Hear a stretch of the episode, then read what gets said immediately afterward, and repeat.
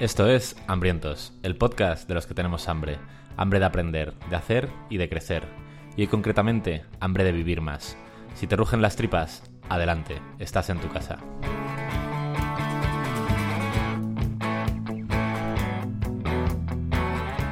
Hola hambriento, hola hambrienta, hola hambriente. Espero que hoy vengas con muchísima hambre porque traemos un temita calentito que Jorge se ha preparado con mucho cariño. ¿Qué tal estás, Jorge? ¿Cien pies? Estoy en pies, tío. Es que a veces no sé si es lo, que me dices son halagos o insultos. Eh, depende cómo te lo tomes.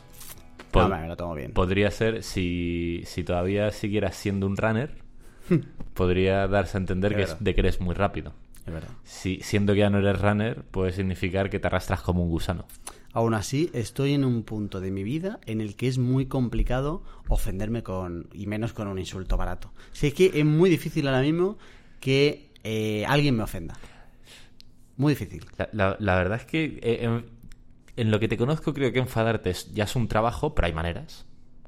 Pero, pero ofenderte de verdad es que sí que es No, no. una tarea, eh, podría haber sido una de las tareas de Hércules. Muy, muy Mata a la hidra, eh, hazte una capa con la piel del león y ofende a Georgie el cien pies. Sí, porque la gente vendría a decirte, ah, gilipollas, no sé qué, pero de verdad que es imposible. Pero es también un problema porque creo que eso le pasa a todo el mundo. Y que todo el mundo Claro. también es difícil de ofender. Y por la vida sea- me está poniendo en mi sitio. Por lo que la sea- vida cada vez me está poniendo más en mi sitio. Lo entiendo. Bueno, eh, este programa no va de ofensas. Vamos a hablar de un tema bastante guapo que ahora introducimos y tal y no sé qué. Pero eh, un recordatorio rápido a decir que tenemos canal de Telegram cuyo enlace está en hambrientos.es que es un canal que está un poco parado, pero que de vez en cuando, nunca sabes cuándo, ni la vida ni el canal de Telegram de Hambrientos puede sorprenderte. De verdad que no. Nunca lo sabes, ¿vale?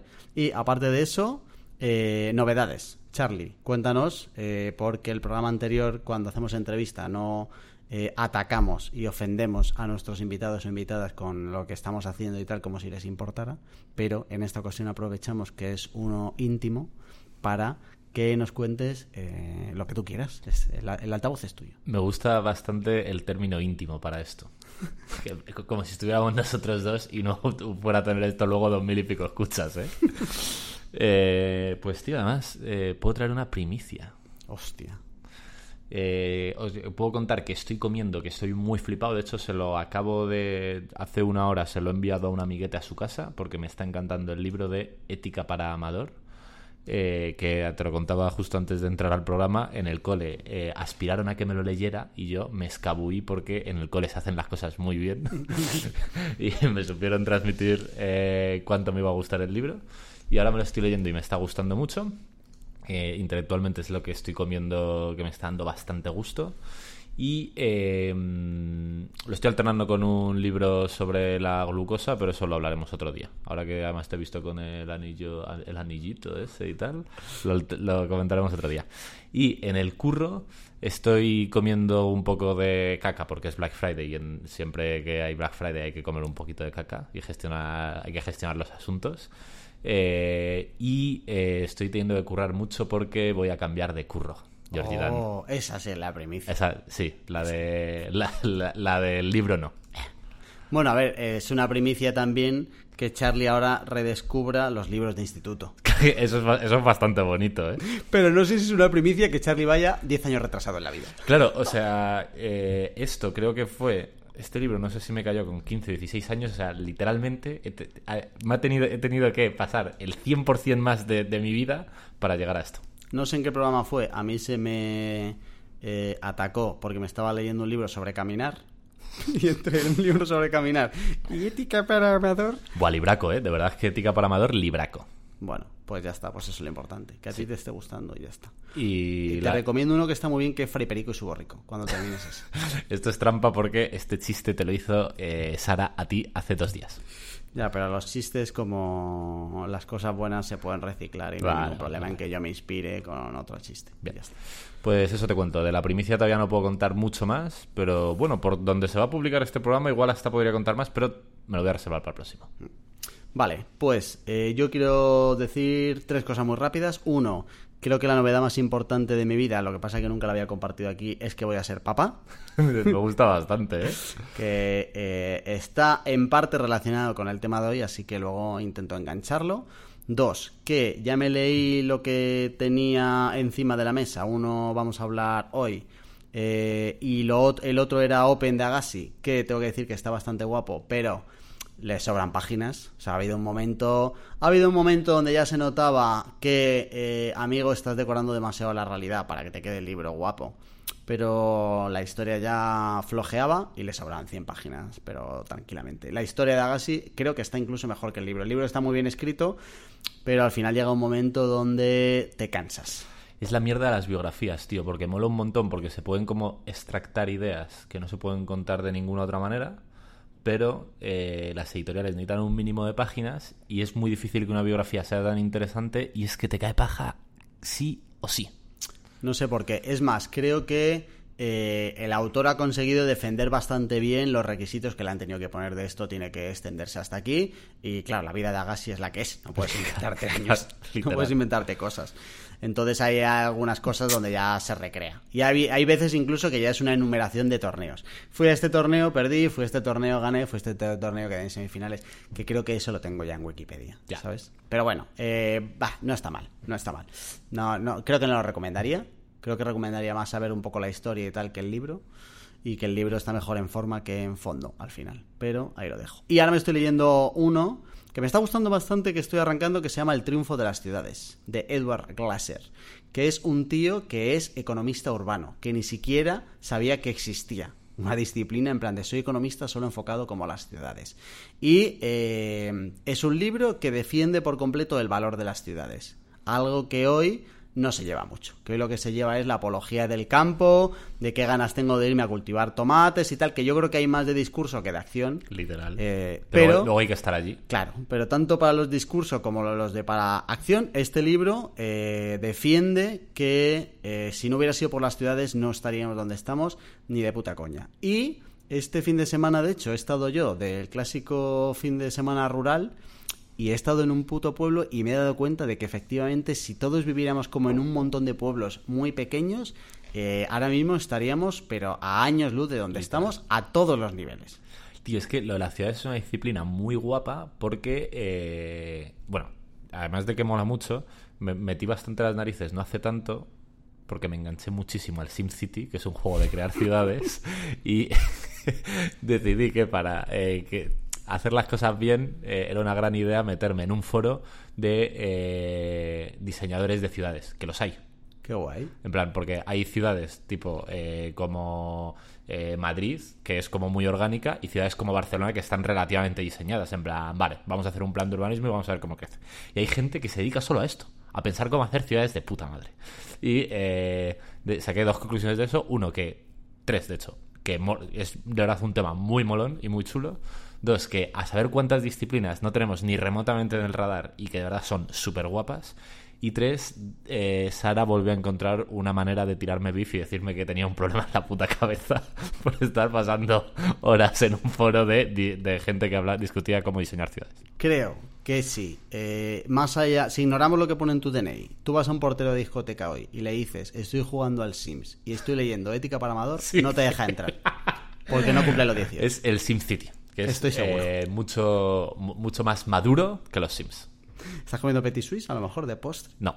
Pero hace poco estuve malito y tuve que tomar Actimel. Es una larga historia, así que ojo cuidado. Ojo cuidado. Los. Petit Suisse son de los grandes eh, olvidados, ¿eh? Yo me comería 88. ¿Qué va? Eh, eh, Bueno. eh. Vale, hoy no veníamos a hablar de Petit Suisse, porque los Petit Suisse seguramente una dieta basada en Petit Suisse eh, acortaría tu esperanza de vida. Que es de lo que sí que venimos a hablar. De lo que sí venimos a hablar hoy. El último programa antes de la impresionante mm, entrevista con María José, María Ángeles, perdón, María Ángeles Quesada, no María José, que adelanto que volverá por aquí, que nos hemos, eh, hemos estado charlando y va a ser como colaboradora estrella de lujo y recurrente de este programa de vez en cuando. De verdad es que moló mucho el programa, ¿eh? Eh, antes de ese estuvimos hablando de la muerte. Trajiste tú un programa aquí con un temazo, estuvimos hablando de la muerte y hay varias cosas que salieron ahí como eh, la inevitabilidad de la muerte, cómo, eh, cómo afrontar la muerte y determinadas cosas. Hoy venimos a hablar de la muerte en realidad, pero desde otro enfoque, desde el enfoque de la vida. Claro, venimos a hablar de, de la muerte desde el enfoque de intentar que no nos pille. De intentar retrasarla, de momento. No podemos todavía hacer un programa medianamente decente de evitarla, pero sí de retrasarla, ¿vale? De cómo podemos de verdad eh, alargar nuestra vida en cantidad y en calidad. Es increíble, porque claro, tú ahora mismo, no exactamente tu edad, pero a vista tendrás como unos 50. Eh, es increíble, me alucináis la gente que eh, tan lejos del más probable final estáis bastante preocupados con esto. A mí es un tema que me encanta, en general, como desde un punto de vista, iba a decir académico, pero tampoco es eso, pero sí que como de interés. Y luego es verdad que eh, desde el mismo momento en el que yo quería ser padre y después del mismo momento en el que me confirman que voy a ser padre, estoy a la espera de saber que el hijo es mío, que eso ahora mismo médicamente no está confirmado. Estamos, según me ha dicho... Un, un saludo a Irene desde aquí. Según me ha dicho mi novia, estamos entre yo y el portero de la playa. Bueno, esto a Irene le va a encantar. Pero he hablado con el portero también. Y me ha dicho que hasta que no lo vea no me lo puede confirmar. Bueno, estamos, tengo un 50% de opciones de ser padre en próximos meses, ¿vale? Y eh, después de eso dije, me apetece vivir bastante, ¿vale? Vale. Y entonces, bueno, eh, eh, después de todo esto, eh, el programa de hoy es eh, Alarga tu esperanza de vida, que es el título de un libro que se llama igual, evidentemente, de David Sinclair, que es un tío que ha dedicado literalmente toda su vida profesional a estudiar, investigar y avanzar de longevidad. Curra en la Universidad de Harvard y es como top 3 eminencias mundiales de todo lo que tiene que ver con longevidad, ¿vale? Es un tío que tiene pinta de saber lo que dice y eh, animo a que todo el mundo lo busque en Google porque su foto da bastante miedo. O sea, en general no es nada atractivo el chaval. No sé si aparenta lo que sabe o, o sea, los años que tiene, pero desde luego eh, da un poquito de grima el amigo Sinclair, ¿vale? Hostias, parece de plástico. el Sí, es que, es que da un poco de Qué da un poco de cosa que parece un muñeco. Vale. Tío, me gustaría un poco que en ese tipo de universidades, en Harvard y así, eh, empezaran de vez en cuando a colar auténticos fraudes aposta, como documentándolo para que cuando se desvele digan en plan, ya sabíamos lo que hacíamos, eh, como para explicarle a todo el mundo que el sesgo este de autoridad eh, es bullshit. Molaría, ¿eh? En No. plan de soy mi propio objeto de estudio y te demuestro que eres bobo. Literal. Y que empezara a nombrar, sí, sí, este tipo catedrático, no sé, que publicar un libro que todos, oh, eh, bestseller del New York Times, no sé qué. Y que salga el tío diciendo al tiempo blanco, no, no, que, que soy bobo. O sea, que, que eso lo he escrito todo. Que me lo ha escrito Ana Rosa el libro. El girito. ¿eh? Ana Rosa no escribió el suyo y escribe. Pero con este se anima, con, con el de Harvard se anima. Hostia, cómo molaría que Ana Rosa fuera ghostwriter, ¿eh?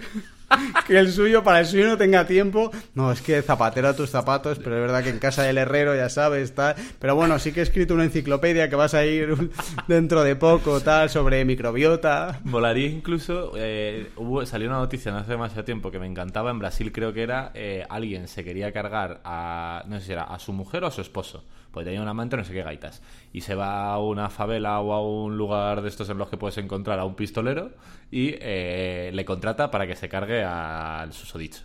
Eh, y el pistolero dice, dado bastante pasta, ¿por qué no se lo encargo yo a alguien? Me quedo yo una parte y me ahorro el trabajo. Y el segundo pistolero se le ocurrió la misma idea. El caso es que al final le cayeron como tres perras a un patán que lo intentó y por supuesto le pillaron, que delató al segundo, que delató al tercero, que delató a la pareja. Y eh, la policía estaba muy contento porque gracias a la idiotez eh, habían evitado el asesinato y el que contrató al asesino pensaba que es absolutamente idiota. Me gustaría que pasara esto con el Ghostwriter. En plan, alguien eh, contrata a esta señora, a Ana Rosa Quintana, para escribir su libro que a la vez contrata a su Ghostwriter de confianza y al final les pillan a todos. Yo querría pensar que en algún sitio del mundo hay una ETT de asesinos. que hacen outsourcing de asesinos. En plan de, mira, no te manches tú, subcontrata Claro. esto y ya está. O una cárnica, en plan rollo, una Centur de asesinos, algo así, ¿sabes? Una O consultora. Un bootcamp. un bootcamp en plan... A ver, chavales, pero te has cogido una pipa en tu vida. Te voy a explicar cómo es esto de ser pistolero. Bueno, que... eh, mm, y hasta aquí el programa de hoy. Nos falta... La verdad es que no necesitamos mucho hilo para divagar, ¿eh? No, venga, vamos a hablar de longevidad. Vamos al lío, ¿vale? Eh, estaba diciendo lo de que eh, hoy vamos a hablar desde un punto de vista diferente de lo de la muerte, porque en el programa de la muerte estuvimos hablando bastante de cómo afrontar la muerte, por qué no se habla de la muerte, que al final eso va a pasar, causas de la muerte y tal y no sé qué. Y este libro tiene una idea central que rompe bastante con el programa anterior. Y además creo que por eso lo complementa bastante. Hoy vamos a hablar de tres puntos grandes. Uno, ¿qué sabemos hasta ahora sobre todo lo que tiene que ver con longevidad y la idea central del libro? Luego, ¿qué estamos aprendiendo actualmente? ¿En qué punto estamos ahora mismo? Más allá de las certezas o por lo menos eh, consensos eh, científicos internacionales acerca de la longevidad. Y por último, cómo será el futuro, que es el punto que menos me interesa. Pero primero, eh, una review de 30 segundos del libro. El libro es altamente recomendable si te interesa un mínimo algo de esto. Y si tienes un interés en general por las cosas, también. Porque está tremendamente bien escrito para que lo entienda yo. Y por lo tanto, eh, eh, para que lo entienda absolutamente cualquiera al que hayan llamado 100 pies en algún momento de su vida. ¿Vale? Eh, solo le sobra un 20% que creo que eh, excede sus competencias, que es justo la parte final del futuro, que es la que menos vamos a hablar, porque se mete a valorar, a opinar sobre cómo será eh, la sociedad cuando lleguemos a una longevidad más alta. En plan de que cómo implicará a nivel económico, seguridad social y tal, que creo que todo eso le sobra porque no es el, O sea, su opinión es igual de válida que la mía, en el sentido de en plan de no tienes ni puta idea ni de cómo va a ser, ni lo que puede implicar en disciplinas bastante más grandes que la tuya, que ya tienes suficiente con saber eh, alargar tu esperanza de vida, que no está nada mal, David. Pero creo que eh, o le pidieron que hablara sobre el futuro de lo que puede implicar, o él se ha metido en un charco que no le toca. Excepto eso, que son las últimas, yo creo que 80 páginas del libro, que son más de 450 eh, lo demás es maravilloso y canela en rama, que de verdad que se lee muy bien para ser un buen tocho sobre algo que a priori no tenemos como cerca y empezamos de cero a la hora de aprender. Bien, vamos a por el primer punto, que es qué sabemos hasta ahora y la idea central del libro.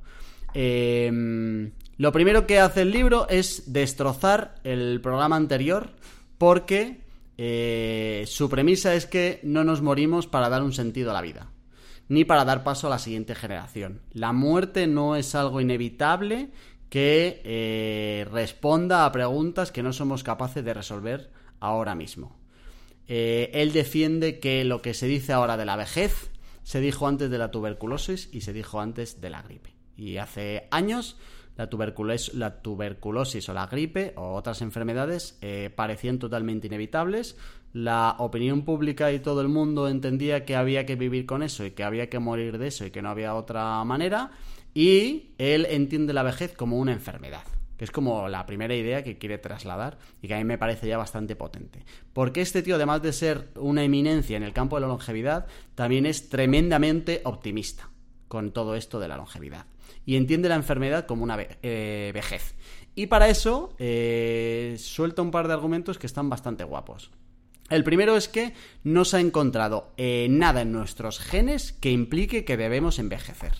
No hay nada en nuestro ADN ni en nuestros antepasados que obligue a que tengamos que envejecer y por lo tanto a morir de vejez. Y en segundo lugar, eh, afirma que no hay leyes ni biológicas, ni químicas, ni físicas que digan que la vida debe terminar. O sea, eh, niega la mayor de sí o sí eh, hay algún tipo de destino que nos obligue a envejecer. De hecho, justo a partir de enero de este año, 2022, se ha empezado a autorizar la vejez como motivo de fallecimiento hasta antes de enero de 2022 tú morías de un infarto o de tuberculosis o de Alzheimer o de lo que te tocara, pero no se podía eh, afirmar que morías de la vejez. Y al final la historia con esto está en que todas las enfermedades, eh, bueno, perdón, muchas de las enfermedades que sufrimos cuando nos hacemos viejos son más consecuencias de la vejez que eh, las causas finales en sí mismas, ¿vale? Este tío entiende envejecer mejor como vivir más años viviendo mejor, ¿vale? Sus estudios y, su, y todo el libro no está enfocado solo en llegar a vivir más años, sino en vivir más años con mayor calidad de vida, que implica, entre otras cosas, eh, eliminar el riesgo de contraer enfermedades que eh, se acrecenten a medida que pasan los años. Enfermedades que con 17 es muy difícil que sufras, con 77 eh, aumentan mucho las posibilidades, ¿vale? Y entonces, eh, si eliminamos las enfermedades asociadas a la vejez, que cada vez están más presentes, porque cada vez aguantamos más tiempo, conseguiremos llegar a vivir más y mejor. ¿Vale? Pero esto es importante porque es otra idea principal suya, que es, uno, la vejez como enfermedad y dos, las enfermedades son consecuencia de la vejez y sus síntomas, ¿vale? Que empezamos como a partir de los 30 más o menos y ya no paramos. A los 50 años multiplicas por 100 el riesgo de sufrir cáncer. A los 70 años multiplicas por 1000 el riesgo de sufrir cáncer. Pero curiosamente, eh, cuando pasas entre los 70 y los 90, a partir de los 90, se entiende que has pasado ya como la etapa más crítica y el riesgo de sufrir cáncer eh, decae. ¿Vale? Esos son los datos que hay ahora mismo. A mí, tío, em, hay ya un punto que me chirría y me gustaría tener aquí a Sinclair. Eh, uno, para confirmar que efectivamente es de plástico, como parecen las fotos. Como el muñeco de Chucky, ¿eh? Y dos, para comentarlo. Y es que yo no lo voy a saber explicar bien porque soy un puto cateto, pero tenía entendido que eh, la vejez tiene mucho que ver con eh, mutaciones que ocurren en nuestro cuerpo y que esas mutaciones eh, van causando ciertos deterioros. Y me lo apuntalo un poco lo que dice este tipo de, oye, hasta los 50 multiplicas por 100 la posibilidad de cáncer, hasta los 70 por 1000. De los 70 a los 90 baja o se congela. Eh, pero si este tipo tiene razón, lo que seguro que no tenemos ni puta idea es qué pasa en los 110. Porque igual a los 110 la posibilidad pasa de un por mil a un por cien mil. Lo que pasa es que casi no llega gente a esas edades y no lo sabemos. Que es un poco un punto, lo tocamos como eh, tangencialmente en el episodio anterior. Mm. Eh, es posible según la gente se va haciendo mayor, eh, hay una serie de mutaciones que hacen que ocurran cosas que por eso se multiplican las posibilidades de las enfermedades. Si estoy diciendo alguna barbaridad médica, perdónenme, eh, yo soy un ignorante, estoy como regurgitando ideas de otros, o intentándolo. Eh, y claro, la tesis de la gente que habla de esto es que dicen, en plan, es que igual de repente a los 130 años se manifiesta un gen que hace que a los calvos le vuelva a crecer pelo, pero hacia adentro y les agujere el cerebro y explotan. ¿Sabes lo que te digo? Sí. Em, ahora lo hablamos, porque él trae exactamente las causas. O sea, dentro de esta parte que sabemos hasta ahora, lo que sí que hay, eh, en lo que sí que hay bastante consenso internacional es en las causas de por qué envejecemos, ¿vale? Y no es tanto que haya mutaciones. Y no, eh, o sea, cuando saben las causas no es que a partir de los 120 se pueden activar genes como tal, sino que a medida que pasa el tiempo aumenta las probabilidades por lo que te pasa en las células, ¿vale? Y entonces a medida que pasa el tiempo aumenta el este. Pero no significa que a partir de 110 podamos tener problemas que no hayamos tenido a los 90. Porque al final el riesgo de sufrir eh, algunas enfermedades no significa que aumente el riesgo de morir. Significa que en determinadas edades eh, las células eh, senescentes que se llaman, que son las células que no aportan nada y que no mueren, son las que provocan que tú envejeces. Y a medida que eso se provoca, sí que se producen mutaciones de cáncer, pero no mutaciones de morir, que es diferente. Ahora lo vemos. Vale. Ahora lo vemos. Venga. ¿Vale? Voy, a intentar dejarme convencer. Vale. Em, y luego hay otra idea importante en esta primera parte que es el discurso de que también salió en el anterior de lo de las causas de las muertes. ¿Vale? Que el paro cardíaco es la causa más habitual y tal. La realidad es que si pudiéramos detener todas las enfermedades del corazón del mundo y nadie muriera de eso, solo ganaríamos 1,5 años más de esperanza de vida, todos, de media. O sea que no es tanto solo el problema de corazón, sino que hay eh, muchas enfermedades asociadas que son las que impiden que podamos conseguir más años de esperanza de vida. En cuanto te quitas la parte del corazón, tienes que afrontar determinadas enfermedades que son bastante heavies. Claro, o sea, los lobbies que están como a tope con eso, igual lo que se callan es que cuando alguien muere de que le ha petado la patata, si no hubiera sido por eso habría muerto un año y pico después de otra movida porque estás ya hecho unos zorros. Esa es la historia, esa es la historia, ¿vale? Qué bueno. ¿Por qué envejecemos? Em, lo que mantiene este hombre, bueno, miento, esto no es algo que mantenga él, es algo que comparte él porque sí que hay bastante consenso en esto, ¿vale? Que es... Eh, Envejecemos por un sistema heredado del pasado que eh, se basa en pérdida de información de las células, ¿vale? Las células tienen una información a los 16 años, a medida que pasa el tiempo, las células van perdiendo esa información y se genera como una especie de basura celular, que son las que al final te jode el sistema. Que son las que has dicho antes. ¿no? Eso es, ¿vale? Las eh, células senescentes. Si conseguimos, eh, me adelanto un poco, pero si conseguimos evitar esa pérdida de información, eh, conseguiremos aumentar la longevidad, ¿vale? La chicha con esto es que eh, esto que es así como un concepto muy grande de, oye, cómo evitamos esa basura celular, se ha avanzado tanto en tan poco tiempo a nivel de que hay consenso entre todos los que estudian esto de que existen exactamente nueve causas concretas que provocan el envejecimiento. Hay nueve causas concretas eh, médicas que provocan el envejecimiento, ¿vale? Y eh, existe total consenso en que si conseguimos tratar las nueve causas, o varias de ellas, vamos a vivir más y mejor, ¿vale? Es decir, tenemos ya muy claro el por qué, por qué morimos, ¿vale? Evidentemente, nos falta todavía solucionar todo, todo lo que tenemos encima, porque si no, ya seríamos inmortales. ¿Vale? Tío, Eso no va a pasar. eh, ¿Mm? igual, eh, igual en algún momento llegas, pero necesito el spoiler. El punto de este tío es que podríamos llegar a ser inmortales. No. Pero el, eh, sí que tiene un punto que es la gente que van a hacer ahora, eh, el posible hijo mío, eh, sí que va a llegar a los 120 años, viviendo muy bien. ¿Vale? Esa es una de las de las estas. De todas maneras, me traigo literalmente una eh, página del libro para leerla, porque explica muy bien de verdad a dónde vamos. Por eso te digo que además de ser de los que más controlan, también es de los más optimistas. Vale. Que luego habrá que ver qué pasa. Me encantaría eh, leerme una review de este libro desde el lado de este está muy flipado. Tío, ¿vale? me, pasa que eh, siempre que Con traemos todo. algún tema guapo de esto, me gustaría tener a la persona más informada que piensa justo lo contrario para que le pegara palos. Nos falta una cara B de todos los temas que grabamos, claramente. Y yo lo pienso cada vez que me leo un libro de estos, de cuál es la cara B de este libro, ¿sabes? Que molaría. Bueno, eh, antes de darle palos vamos a saber absolutamente todo, ¿vale? Entonces, hay nueve causas concretas que provocan el envejecimiento. Todavía no hemos encontrado cómo evitarlas. Pero en paralelo sí que hemos encontrado determinados genes que fomentan la longevidad Vale. y ya se conocen formas de activarlos. Esto es chulo, porque todavía no sabemos cómo evitar lo que nos destroza, pero sí que hemos encontrado genes que fomentan la longevidad. Y esto es doble chulo porque yo pensaba con esto que eh, no hemos encontrado ningún gen que nos diga que tenemos que morir, pero sí hemos encontrado genes que nos dicen que podemos vivir más. ¿Vale? Y ahora vamos a hablar, porque está bastante claro también, de qué manera podemos activarlos. Tío, es que eh, tengo un problema, es- no sé si es filosófico o metafísico con todo esto. Y es, igual es una cuestión del lenguaje, ¿eh? pero de tanto en cuanto que todo el rato tú estás hablando, entiendo que es lenguaje heredado del libro, de no encontramos genes que dicen que tengamos que morir, pero sí encontramos genes que dicen que podemos vivir más, de tanto en cuanto que vivir más no es vivir para siempre, al final sí que estamos encontrando genes que nos dicen que tenemos que morir, ¿no?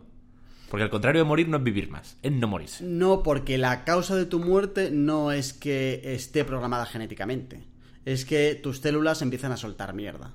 Entonces la causa viene después. Tú de serie, con tu genoma actual, a lo mejor lo encontramos en algún momento, pero tú de serie con tu genoma podrías no morir. Si a ti no te pasa nada, tú no tienes por qué morir. Claro, pero si el punto es lo que en la línea en la que van estas investigaciones es esto podemos retrasarlo, no podemos evitarlo. Pues entonces, con esa misma tesis, simplemente no nos moriríamos.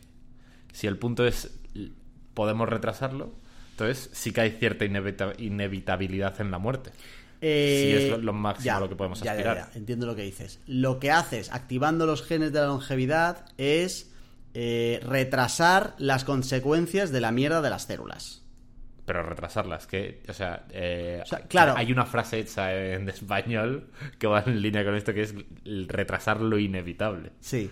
Eh, ahora lo inevitable es, pero, pero no están asociados. Es decir, lo que han encontrado es que desde determinados genes tú puedes retrasar el problema que tenemos todos de la mierda que sueltan las células. Vale. Pero no es compatible con que si no tuviéramos mierda no necesitarías retrasar nada. Vale. ¿Vale? O sea, tú te mueres ahora por las células senescentes, que en algún momento empiezan a provocar un declive en todo tu cuerpo. Vale. Y entonces hemos encontrado determinados genes que al activarlos eh, retrasan tu, eh, esa mierda. Pero no significa que haya genes que retrasen a otros genes que obligan a morir. Vale. ¿Vale? Es lo que dice este tío. Vale.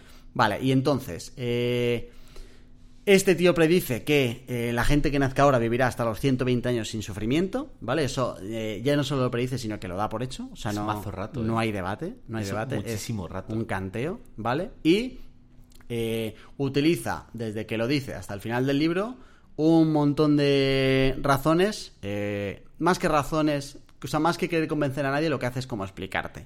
De, oye, esto va a pasar y te cuento por qué. Y hay una página como muy gráfica, que es el inicio del capítulo 8, que dice, eh, vamos a hacer unos cálculos. Y los vamos a hacer siendo conservadores, ¿vale? Supongamos que cada una de estas tecnologías tan dispares, que son las que te cuenta justo antes, ¿vale? Que van a emerger a lo largo de los próximos 50 años, contribuyen de forma independiente a una vida más larga y sana. O sea, coge como todo lo que te ha dicho que está en marcha y te lo resume para entender un poco todo lo que vas a tener a tu disposición dentro de 50 años, ¿vale? Cuando mi niño o el niño del portero de la playa tenga 50 años. El control del ADN alertará a los médicos de las enfermedades mucho antes de que sean graves. Identificaremos y empezaremos a combatir el cáncer años antes. Si tienes una infección, se te, se te diagnosticará en cuestión de minutos. Si tu ritmo cardíaco es irregular, el asiento de tu coche te lo dirá. Un analizador de aliento detectará una enfermedad inmune en su fase de desarrollo. Las pulsaciones en un teclado indicarán un Parkinson temprano o una esclerosis múltiple. Los médicos dispondrán de muchísima más información de sus pacientes y tendrán acceso a ella mucho antes de que los segundos lleguen al centro de salud o al hospital. Los errores médicos y los diagnósticos erróneos desaparecerán. Hace mucho hincapié en esto de los errores médicos porque ahora les falta información. El resultado de cualquiera de estas innovaciones podría traducirse en décadas de una vida sana y prolongada. Pero digamos que todos estos avances juntos nos dan solo una década de más. Una vez que la gente empieza a darse cuenta de que el envejecimiento no es una parte inevitable de la vida, se cuidarán mejor. Yo desde luego que lo he hecho. Y también parece que lo ha hecho la mayoría de mis amigos y de mis familiares. Que esto es ta- ta- también bastante chulo. Es decir, que tú entiendas que tienes determinadas herramientas que cambiando tu vida literalmente la extiendes, ya sí que te predispone de una manera diferente a determinadas cosas. Más allá de para dónde vayan las tecnologías y los avances. Tengo tres cosas que decir de esto. La primera es que eh, lo de todos esos avances médicos habrá que ver qué dice Ayuso al respecto. Y hecha la broma fácil y necesaria, eh, te diré también que, uno, eh, el, el 100% igual no, pero el 90% de las veces que alguien dice voy a hacer esto con cálculos conservadores, los cálculos son de todo menos conservadores. Eso por un lado. Y por otro lado, eh, no me creo el último punto. ¿Qué último punto? El de cuando la gente se dé cuenta de esto se va a cuidar más. Pues eh, creo que la gente en general sabe que fumar eh, no les va bien y sigue fumando, que beber les va fatal y sigue bebiendo, que eh, una vida sedentaria es uno de los mayores predictores de muerte temprana y de mala vida a la vejez y siguen teniendo vidas profundamente sedentarias, que hay una cantidad de comida increíble que es literalmente veneno y nos la seguimos comiendo a patadas. Así que eh, me cuesta creer esa, esa tesis eh, la podría la rebatiría frontalmente. Mm, va, nos meteríamos como en un debate largo. Mm, Pero yo estoy y, a al, mitad. y al final perderías. Y al final perdería, así que me lo voy a evitar. Pero estaría un poco en la mitad porque eh, creo que todavía nos falta que la gente pudiera interiorizar algo como lo que estamos hablando hoy. O sea, en algún momento la gente tiene, tendrá que empezar a entender que lo que estamos hablando hoy no es tanto ciencia ficción. Y hasta que no empiece a materializarse en cosas, no pasará. Y desde luego, eh, poca gente conocerás tú que se plantee que la muerte puede extenderse y que la vejez es una enfermedad. Y que no mueres de Parkinson y mueres de viejo. ¿Sabes? Eh, entonces, habría que ver, evidentemente, los comportamientos, todos los que has dicho. O sea, estoy en tu equipo, por eso no estoy como en el otro lado. Pero eh, sí que me gustaría eh, llegar a un punto en el que la gente entienda que la vejez es una enfermedad y que pueda hacer cosas como para combatirlas. Ya. Y luego ya veríamos. También es verdad que todo lo que de todo lo que has dicho hay gente que eh, lo ha entendido y que come bien y que, se- se mueve y que, se digan a Marcos Vázquez, por ejemplo. Marcos Vázquez es un clarísimo ejemplo, ¿sabes? Famoso invitado del programa. Habría que ver. Ya. Compra Vale. un poco, compra un poco. Venga, no estamos tan lejos, amigo. Punto 2. Todo esto es lo que ya eh, consenso absoluto y que ya viene como de antes de hoy, ¿vale? ¿En qué estamos hoy? Que sería el punto 2 del libro de, oye, ¿qué estamos aprendiendo ahora? ¿Vale? Lo que sí que tenemos claro y que estamos aprendiendo es que hay determinadas zonas azules en el mundo donde la esperanza de vida está por encima de la media, ¿vale? El estudio de ciudades o de zonas como Okinawa o Cerdeña y otras que hay, que son como 7 o 8 en el mundo, está ayudando mucho a entender los porqués, ¿vale? Ha ayudado mucho a entender los porqués, pero también eh, lo ayuda que han encontrado en pinos, han encontrado en medusas y han encontrado en ballenas eh, seres vivos que tienen nuestro mismo sistema de supervivencia. Que ahora lo contamos, pero el sistema de supervivencia es lo que eh, tenemos para que nos limpien la mierda, por, por decirlo un poco de... Las células estas. Eso es, para eh, contrarrestar o evitar las causas que ahora mismo nos hacen palmar, ¿vale? Y entonces, a partir de aquí, en el cómo estamos aprendiendo, hay un buen rato del libro en el que nuestro amigo David nos cuenta lo más chulo para la gente, que es cómo puedo hacerme más longevo, ¿vale? ¿Cómo puedo jugar con esto? Y aquí la parte más técnica es que hay tres teclas, ¿vale? Que son o proteínas o enzimas que está más que demostrado que eh, fomenta la longevidad. Una se llama mTOR, otra se llama AMPK y otras son las sirtuinas, que esto la gente lo va a olvidar ya, pero eh, quería darle un toque de empaque. Yo de M- de Metor me acuerdo. Porque suena, ¿eh? Suena a superhéroe, algo así de Marvel. Vale. Estas tres teclas son las que activan el circuito de supervivencia, que es lo que limpia nuestro sistema de mierda, ¿vale? Y esto es importante, porque al final es lo que engloba todo. De, estamos generando mierda a partir de los 30 años, pero también hay una manera de limpiarla. A lo mejor no la limpias toda, no la limpias de golpe, pero cuanto más limpie, más vives. No hay más, porque menos mierda acumules. Y evidentemente hay una parte genética que es cuánta mierda generas y cuánta mierda puedes limpiar, que eso al final viene de los genes como vienen tantas cosas, ¿vale? Pero al final el objetivo que tenemos que tener y que tienen hoy los, los que estudian esto es matar a las células senescentes, que son las células que ni mueren ni funcionan, ¿vale? Y al no morir y no funcionar se agregan una cosa que se llama betagalactosidasa, que es el nombre molón a lo que hasta ahora lo estábamos llamando mierda. Yo, de- igual que de Metor me voy a acordar, de este no. Lo podemos llamar betaga si quieres, o beta, o betagalacto, lo que queráis, pero mierda sigue funcionando. Vale. ¿Vale? Eso eh, que segrega eh, las células es lo que provoca el envejecimiento. La acumulación de esa mierda es lo que luego provoca enfermedades eh, asociadas con la vejez. Cuanto más pasa el tiempo, más mierda generas. Cuanto más mierda generas, más posibilidades tienes de contraer una de las enfermedades de la vejez. ¿Vale? Entonces, lo ideal para combatir esto es activar los genes de la longevidad, que decíamos antes que ya hay consenso en que hemos encontrado. ¿Vale? ¿Cómo podemos activar genes de la longevidad nosotros? Con lo que se llama la epigenética, que es lo que eh, influye en nuestra genética, pero que no, que no viene de serie, como que viene del exterior. ¿Vale? Eh, lo primero que puedes hacer, ayuno intermitente. Eh, y además me lo he traído en, en comillas porque él lo trata como incuestionable. Es incuestionable que el ayuno intermitente aumenta la longevidad. ¿Vale? Reduce el riesgo de enfermedades cardiovasculares, diabetes, ictus y cáncer. También funciona con la restricción calórica, que es algo de lo que él habla también. Al final de esto ¿Cuál es es la diferencia? eh, comer menos calorías sin que tenga que haber una franja Vale. grande de ayuno. Vale, vale, vale. ¿Vale? De oye, si tus calorías son 2100, pues comer 1800, pero da igual que haya un espacio grande entre las comidas. Vale. ¿Vale?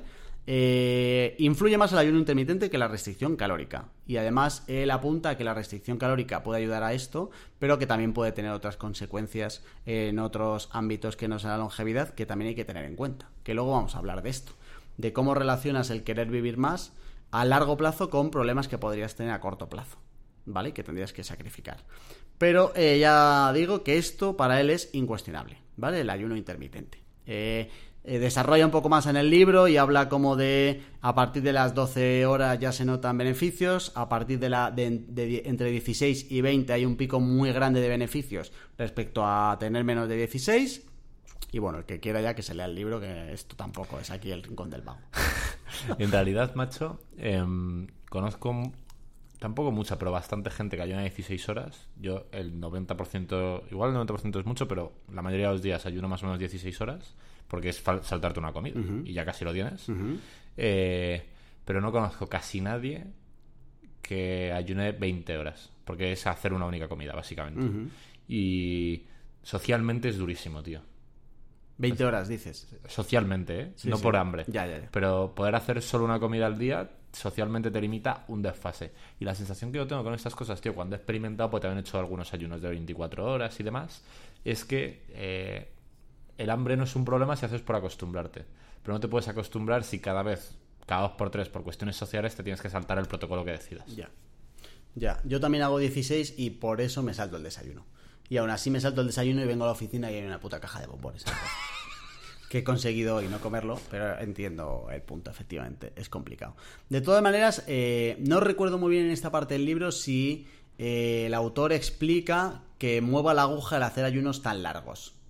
Porque lo que sí que explica muy bien es que hay que hacer ayunos de manera habitual, que no van a hacerlo Vale. una vez al mes, ¿vale? Eh, habría que preguntarle, porque no recuerdo que en el libro cuente si, eh, si movería mucho la aguja el hacer ayunos largos, la verdad. Eso he entendido lo que decías, ¿no? Que Largos por- por, 20 horas, me refiero. Había entendido que decías que había mucha mejora de 16 horas a 20 frente a menos de 16. Sí, pero que no sé si eh, es tan importante. O sea, no sé si es mejor. No miento. Él dice que es mejor, seguro, hacer todos los días 16 que hacer una vez por semana 20. Ya, ¿Vale? Hacerlo habitual, porque claro, hablamos de que esto lo tienes que mantener en el tiempo. vale. ¿Vale? Para que tenga sentido. Pero por cerrar esto, incuestionable que el ayuno intermitente aumenta la longevidad. Vale. Dice nuestro amigo David. ¿Vale? Otra cosa que aumenta el gen de la longevidad, que esta conmigo no cuenta. Ya, o sea, luego cada uno que haga su valoración de hasta dónde quiere vivir a cambio de qué. ¿Vale? No comer Nutella. Que es eh, no meterse cocaína. Bueno, me volvería loco. ¿Te ¿eh? imaginas? En plan, En plan, dos confesiones. Voy a ser padre y eh, me llamo Jorge y soy cocainómano. ¿Te imaginas que dice no más de 7 gramos por semana? Y tú. Ayuno de cocaína. Y tú, Ayuno de cocaína de, de reducción. 16 horas. Eso sí que molaría, ¿eh? No, el punto 2 es menor consumo de carne. Vale. Tu dieta debe parecerse más al desayuno de un conejo que a la cena de un león. ¿Vale? Y entonces Es que aquí tienen entra... razón, tío. Es que y, y- y t- tienen razón moral encima los, los Vale, no ahí. vegetarianos, No, no, tío. pero es que es tan duro. No entremos ahí. Pero eh, aquí entra lo del corto plazo con el largo plazo. Porque sí que dice que el consumo de carne a corto plazo eh, te viene muy bien para los músculos porque consumes todos los aminoácidos esenciales de una manera mucho más rápida que de otra manera y tal, pero que a largo plazo evita activar el círculo de supervivencia. ¿Vale? Eso está aquí. Esta es la segunda herramienta que tenemos para ser más longevos. Tercera herramienta que eh, activa nuestro gen de la longevidad, ejercicio de alta intensidad o HIIT, eh, que sobre todo ayuda a tener los telómeros más largos. Los telómeros son como el final de los cromosomas, unos- unas cadenas de ADN que están al final de los cromosomas. Eh, y está muy demostrado que personas que tienen los telómeros más largos viven más y mejor, ¿vale? Porque eh, los telómeros más largos eh, significa que tienen más telomerasa, que es lo que tú generas cuando eh, haces HIIT, entrenamiento de alta intensidad, segregas telomerasa, que es lo que ayuda a mantener los telómeros largos, ¿vale? Que es uno de los factores que están relacionados con la longevidad. Tío, ¿has visto un meme eh, que es muy mítico, que es un perro con gafitas de científico, bata de científico, en un laboratorio como con dos pipetas y pone encima I have no idea what I'm doing? No. Y es muy gracioso porque, claro, el perro tiene puta idea de lo que está haciendo. Eh, cada vez que utilizas una palabra súper científica, te imagino con que tu cara sobre el perro diciendo eso mismo. I have no idea what I'm doing. De verdad que eh, le he dedicado mucho tiempo a preparar este programa con mucho cuidado para no decir ninguna memez. Eso no significa que yo ponga la mano en el fuego, porque en estos 45 minutos no haya dicho ninguna, ni por las que pueda decir. Pero he intentado ser lo más eh, preciso posible. Vale. ¿Vale? Y sobre todo las conclusiones traerlas como muy claritas. ¿Vale? Venga, eh, otro, otra cosa que podemos hacer para activar nuestros genes, exposición al frío. Tiritar y castañear los dientes activa los genes de la longevidad. Es que es todo malo, ¿eh? Es, es todo, to- todo duro Estrés, y difícil. Todo estrés, todo estrés. Eh, dice que no se ha demostrado lo mismo con el calor. que se han hecho experimentos de exposición al calor, en plan eh, medianamente extremo, no a Rollo 22 saunas y movidas de esas. Eso es, y que no está tan claro. Que lo que sí que está, lo que se ha visto mucho más claro es la exposición al frío, que activa nuestros genes de la longevidad, ¿vale? Y a partir de aquí hay dos cosas más, que no quiero entrar mucho porque me parece como un poco más peligroso y además él no llega a mojarse del todo y es más como compartir que otra cosa. Bueno, una cosa un poco más sí que la otra. En lo que se moja un poco más, que él consume y que consume sus familiares y que pone mucho el ejemplo de su padre que tiene no sé cuántos años y que hace viajes y que es como el puto amo, los suplementos. ¿Qué cosas eh, podemos tomar que existen ya y que activan los genes? Y en concreto hay como una sustancia que es como la más famosa para todo esto de la longevidad, que es la metformina que es un medicamento que ya se da a los que tienen diabetes, creo que es tipo 2, y que eh, se ha encontrado que activa los genes de la longevidad. Él eh, dice que la metformina genera los mismos comportamientos en el cuerpo que con una restricción calórica. Vale. Entonces, al final esto no deja de ser un atajo. Vale. Por eso me gusta un poco menos, de empezar a meterte cosas. Que lo malo de estas historias de la longevidad es que tiene que pasar mucho tiempo para saber si funciona o no funciona. ¿Vale? Entonces, eh, lo de la metformina, él dice que sí que lo toma y que sí tal y no sé qué. Yo no voy a recomendar desde aquí que la gente. Prefiero que se tomen cocaína. Porque ya sabes un poco lo que implica. Puedes hablar con gente que lo tome de manera habitual y tal. Que metformina. Fíjate lo que te no recomendamos suplementos de origen dudoso. Quedaos con vuestra mandanga, chavales. O sea, vuestro proveedor de mandanga habitual, seguir confiando en él y pasar del Sinclair es. que, que parece de plástico. Eso es, eso es. Y eh, por último, se han hecho ya bastantes pruebas con fármacos senolíticos, que son fármacos que están diseñados para matar las células senescentes. Macho, no sé cuándo llegará esto, pero si ya estamos con fármacos que están encontrando maneras de matar las células senescentes, que al final es la causa de todo, si, si de verdad se sigue, porque al final este lo que más llora es que de verdad no haya una opinión pública y una inversión grande en atacar algo como, enveje- como vejez eh, como enfermedad. Y hay mucho de que si el cáncer, campañitas y mucha financiación pública y privada para enfermedades que no dejan de ser consecuencias de la vejez. Y él lamenta que de verdad no ataquemos la, enfermedad eh, original que es la puta vejez. Es que, tío, esto es lo de siempre, que son las putas leyes de incentivos. En plan, lo- la gente que tiene que empujar campañas de eh, sanidad pública, de todo este tipo de cosas, están muy incentivados a atacar lo que a la gente le duele. Y si a ti se te ha muerto un familiar de cáncer, es cáncer, no es vejez. Aunque sea vejez, Y realmente. Cuando tienes que donar, vas a donar a la Asociación contra el Cáncer. Efectivamente. Sí. Eh, lo que pasa que en esto en concreto estoy seguro de que eh, al Estado lo que menos le interesa es que tú vivas más. A lo Sí, mejor un poco claro mejor sí, pero que tú vivas más lo único que puede generar al Estado son bastantes problemas. Pero yo estoy seguro de, de que Perro Sánchez y M. Rajoy estarían encantados de facturarte en vez de hasta los... eh, cuando, no sé cuándo te jubilas ahora, pero en vez de hasta los 70 estarían encantados de facturarte hasta los 90. Claro, pero seguramente tú vayas a vivir ma- a- antes a los 100 antes de que te obliguen a ti a trabajar a los 85. Ya. Y eso puede generar un problemilla en las cajas del Estado, ¿sabes? Y eh, la parte privada es la que más me interesaba en esta parte, de decir por qué, o sea, que creo que hay más de que la parte privada tenga que concienciarse de que puede hacer Vale. mucho dinero retrasando la vejez respecto a lo otro. Pero claro, mola menos retrasar la vejez porque lo bueno de curar una enfermedad es que para muchas dependen de ti. Para siempre. Vale. ¿sabes? Y con esto, a lo mejor, eh, no dependen tanto de ti. Porque él pone un ejemplo bastante guay que luego vemos, que es, se han hecho pruebas ya de que eh, no vas a tener que depender de un fármaco para eh, rejuvenecer.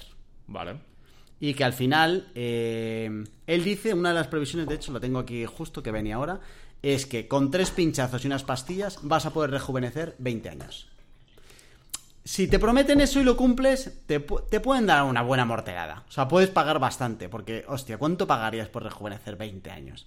Yo, en el caso de los pinchazos, creo que no pasaría por ahí. Prefiero palmar. Pero la gente normal dirá, joder, tres pinchazos y unas pastillas, rejuvenecer 20 años. ¿cuánto pides, amigo? ¿Sabes? Yo me, espera- y me esperaría a los 38. Me vuelvo a plantar con 18, sabiendo lo que sé, madre mía.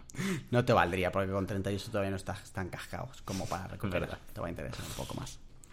Vale, y luego hay otra cosa bastante chula de esto, es que de verdad que es que todo esto es fantasía absoluta. Eh, se ha descubierto que las células viejas, que decíamos que son las que pierden la información y las que luego empiezan a generar mierda, eh, no es que pierdan la información, es que dejan de transmitirla, pero la mantienen. Vale. Y entonces se está consiguiendo rejuvenecer putos ratones. Y recuperar y mejorarles la vista a los putos ratones, eh, consiguiendo recuperar la información que tienen almacenada. Porque la, se la- las dejan almacenada pero no la transmiten. Y entonces están consiguiendo que vuelvan a transmitirla. Como pasar, en vez de eliminar células senescentes, recuperar el paso de células ce- senescentes a células normales. Y está recuperando que los putos ratones eh, que pierden la vista por la vejez, la recuperen. Y para el que no lo sepa, todo esto se experimenta con ratones porque compartimos el 95% del ADN. Pero eso es bullshit. Es- o sea, Mentira, mentira, De, mentira. de esa sí que. Lo dice puesto. David. Total, pero que es bullshit. O sea, que compartir. Ah, vale. que, que igual de repente con un. Voy a decir una barbaridad, pero igual con un trozo de granito compartes en vez del 95 del 87. Y es un puto trozo de granito. No, Claro. no, no, no es así. Ya. Pero que en realidad lo de compartir el 95% suena en plan, wow, somos hermanos. Y la realidad es que el ratón ese no tiene nada que ver contigo. Pero rollo ni un poco. En realidad, como no tiene que ver para algunas cosas, pero como estamos hablando aquí de tocar nuestros genes, joder, pues eh, puestos a hacer experimentos mejor con eso que con un mono con el que comparto menos ADN. Es lo que más se acerca a un ser humano. Que evidentemente, eh, si a mí me viene ahora un tío y me dice, le dado un a este ratón una pastilla y rejuvenece, te voy a dar a ti una, lo normal es que me meta un puñetazo en el estómago, ¿sabes? En plan de, mira, Mira, como- pruébalo con alguno de estos primero. Como, como nos emplazamos con Nogueras a que volviera, eh, y me quiere sonar que algo le he leído yo de esto, eh, a ver si cuando vuelva, a ver si me acuerdo y, y le, cuen- le cuentas tú esto.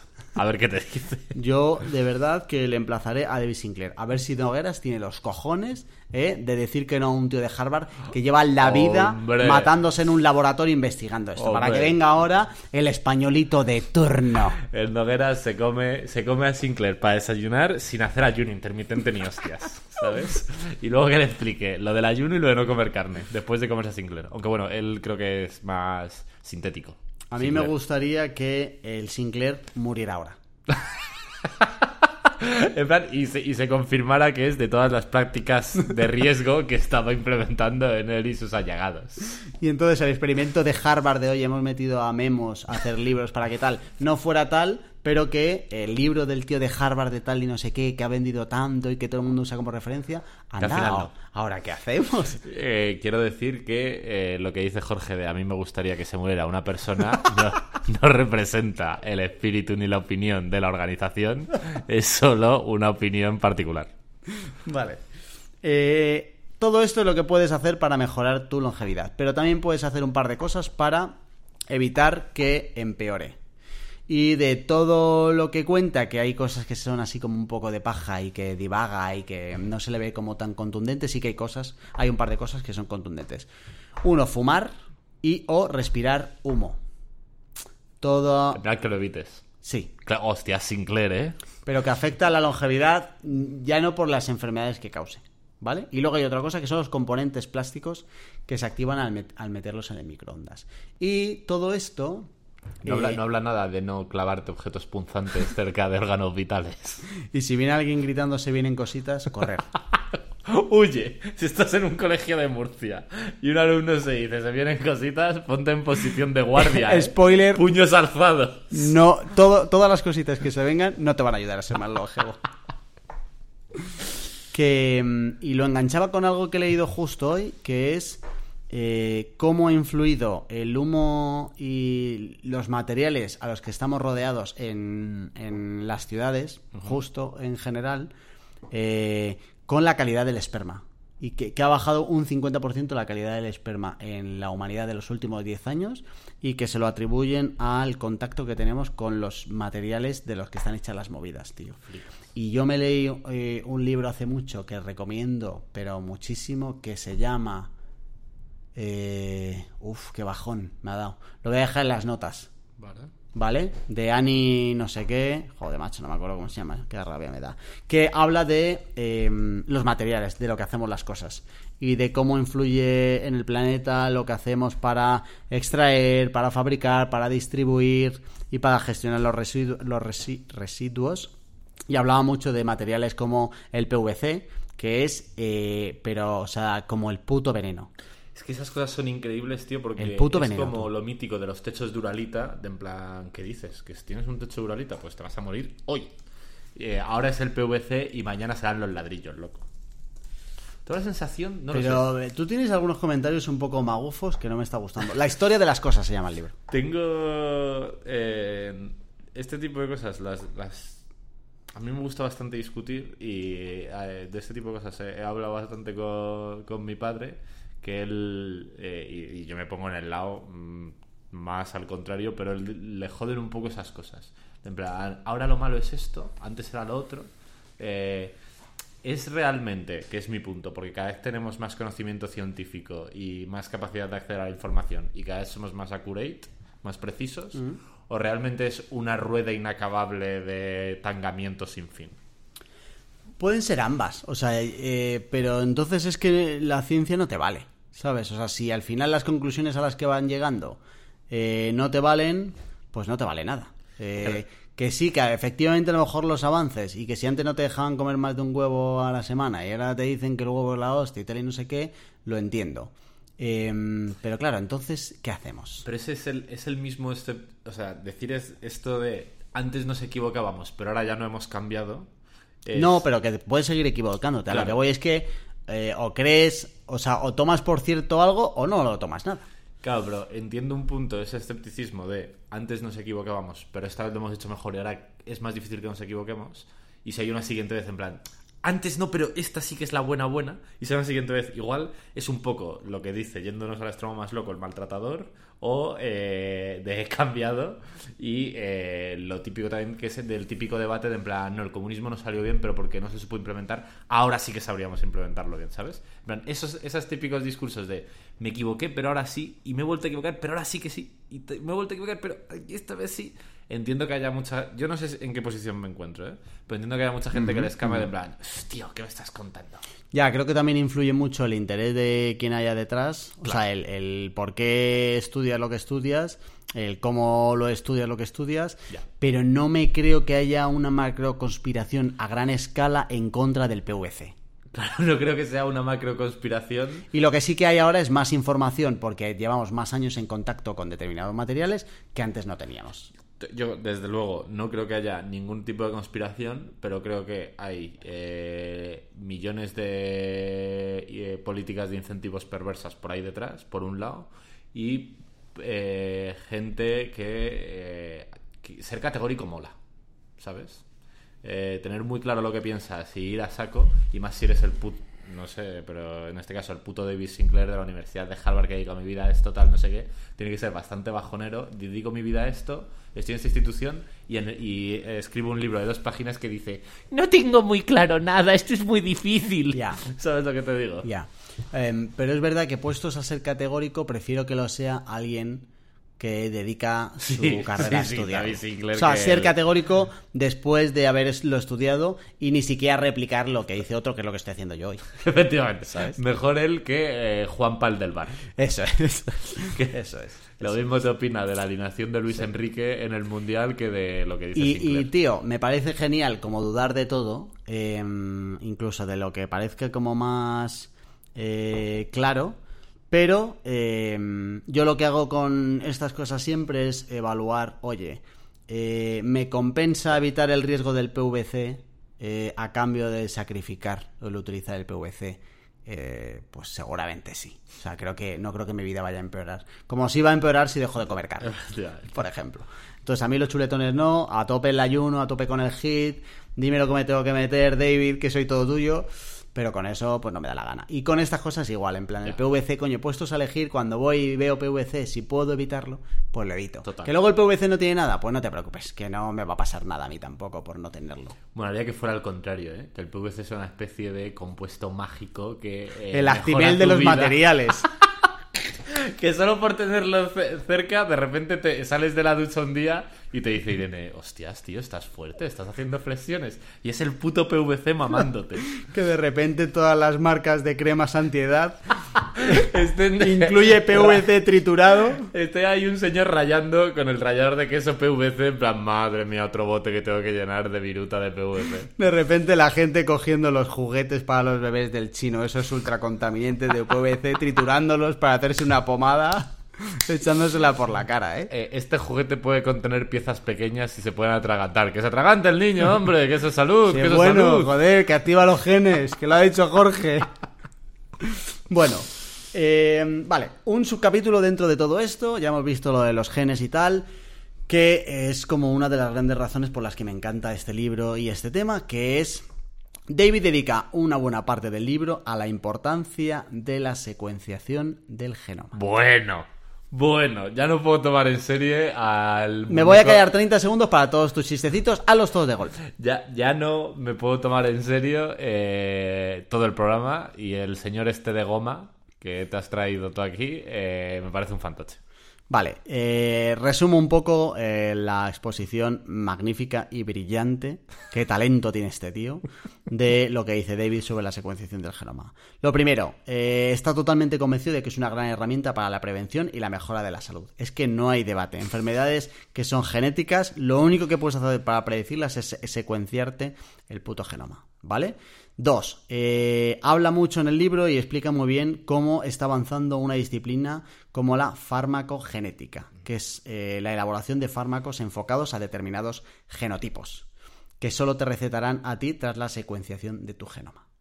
Él afirma que muchas enfermedades son genéticamente detectables antes de mostrar síntomas. En el parrafito que leí antes del libro incluso ponía ejemplos de cómo en función de cómo toques el teclado te detectarán cosas, pero también en función de tus genes te podrán predecir enfermedades. Es el puto Minority Report de la genética. Es que es una información que tenemos nada más nacer y que no estamos aprovechando. Y es más, me comprometo públicamente, aunque eh, el hijo que viene no sea mío y sea del portero, le voy a secuenciar el genoma. Voy a gastarme los 150 o 200 pavos que cuesta y el portero que eh, actúe en consecuencia.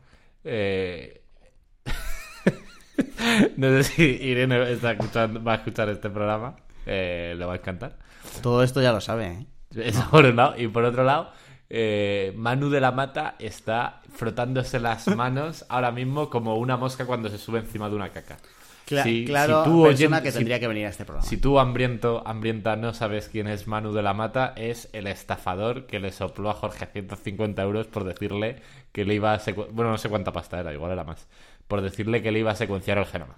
Vale, eh, estaba diciendo antes que sería un buen invitado al No programa. existe, le hemos buscado en Al LinkedIn. llamarle estafador ya no va a poder venir. O sea, no existe. Le hemos buscado en LinkedIn para rastrearle, Mentira, para hacerle chistes mentira, a Jorge. mentira. Y no hemos encontrado a Manu de la Mata. Creemos que es un señor en, en Bangladesh eh, sacándole los cuartos a gente como Jorge. Vale, si alguien ha pensado que eso de un señor en Bangladesh es racista, quiero decir que este programa no comparte las opiniones personales de cada uno de los miembros, para empezar. Y segundo, le está quitando credibilidad y rigor a toda esta parte que de verdad es muy importante y que para David es muy importante. ¿Vale? Él asegura que los análisis genómicos en el futuro serán rutinarios, imprescindibles y será un puto básico. Igual que tú ahora vas a hacerte un análisis de sangre y te sacan qué hay en la sangre, te secuenciarán, te secuenciarán el genoma y te dirán qué hay en tu genoma. ¿Vale? Y con esto llego hasta el que hemos aprendido hasta el final. Y rematamos la última parte de este maravilloso programa, a excepción de algunas intervenciones del, resto de, del resto de invitados, que no soy yo, que ya cada uno que asuma consecuencias, que es el tema del futuro, ¿vale? Entonces, aquí el futuro mucho menos importante, el tío este se mete en fregados que no le tocan. Eh, sí que afirma que a lo mejor los que están naciendo ahora no, pero seguramente los nietos de los que estén naciendo eh, ahora vivirán 130 150 años. Y entonces empieza un poco a hacer la reflexión de, oye, en una sociedad en la que llegamos a 130 150 años, cosas como la jubilación, la seguridad social, ¿cuánto tendrán que cambiar? Vale. Eh, la importancia de tu eh, posición socioeconómica para tu acceso a la longevidad, porque seguramente cuanto más dinero tengas, eh, más puedes llegar a vivir y con mejor calidad de vida. Pero no creo. Ya en las sociedades actuales eh, todas estas cosas se reparten con mucho talento y sin tener en cuenta ese tipo de cosas. Vale, dice que eh, al final los retos del futuro van a ser mucho más éticos o legislativos que médicos. ¿Vale? Vale. O sea, en plan del positivismo absoluto, ¿vale? Y por último, nada, tres pinceladas de lo que hace este tío ahora mismo, que también influye en plan de... Todo esto está muy bien, pero tú qué haces, ¿vale? Y él habla que eh, poco azúcar, eh, poco pan, poca pasta, mucha verdura, poca carne, que se salta una comida, andar mucho y hacer ejercicio. Ni siquiera hace apología, que creo que también es bueno, de ningún tipo de suplemento de ningún tipo. Habla de la metformina y que la toma y que su padre la toma y tal, pero no dice que Ni siquiera la recomienda sea imprescindible y tal, porque al final habla de la metformina como un atajo a otras cosas como el hacer ejercicio de alta intensidad, ¿vale? En altos intervalos. Eh, todo lo que te hayan podido decir de recomendaciones para estar más sano, poca azúcar, eh, poca carne, saltarte una comida, andar. Bueno, a lo mejor lo del ayuno y tal, en función de dónde estés, pues lo has escuchado más o menos. Eh, pero andar mucho, hacer ejercicio, Total. son putos básicos. Lo bueno de esto es que de verdad está demostrado que mejora tu longevidad. Y ya está. Eh, ultra recomendado el libro. De verdad que esto es como un resumen de un tocho de 500 páginas. eh, que si te interesa el tema, te recomiendo que lo leas. Porque incluso a lo mejor sacas conclusiones que no están aquí que me molará mucho compartir y saberlas, la verdad. Y ya está. Charlie. Me ha aquí. parecido un trabajo a tu altura, Jorge. Fantasía. La verdad que me lo he pasado muy bien leyéndolo y preparando esto. Si alguien sabe de esto, si eh, alguien escucha esto y sabe de esto, me encantará tener su contacto. Para Total. que me ponga las cosas claras o por si me puede decir cuál sería el siguiente paso después de haberme leído esto. No sé, tengo como muchas preguntas. Y, Y si lo podemos traer al programa, mejor. Total, y justo la contraria también. Si alguien está muy puesto en esto y tiene alguna voz seria, autorizada, que sea muy contraria, también molaría un montón Sí. escucharla. Estoy de acuerdo. Vale, pues ya está. Pues aquí lo dejamos. Muy bien. Eh, que un placer. Me gusta un poco, tío, que después de recomendar eh, evitar las comidas copiosas y el exceso de calorías y el consumo excesivo de carne, hayamos quedado ahora con unos amiguetes para comernos una vaca madurada. Y estoy pensando que si esa vaca, esta vaca madurada me va a quitar 48 horas de vida, me vale. Sí, sí, sí, sí. Esta apología, esta apología de morir pronto después de alargar tu esperanza de vida, ¿eh? Compro vocal hasta que me desdiga de forma terrible cuando me queden eh, menos de 48 Claro. horas de vida. Claro. Ahí igual digo, eh, eh. Bueno, que ya está. Ahí te os dejamos esto hambriento para que le des una pensadita y si tenéis algo que aportar, en Telegram nos vemos. hambrientos.es, las notas de este programa. Hasta la próxima. Chao.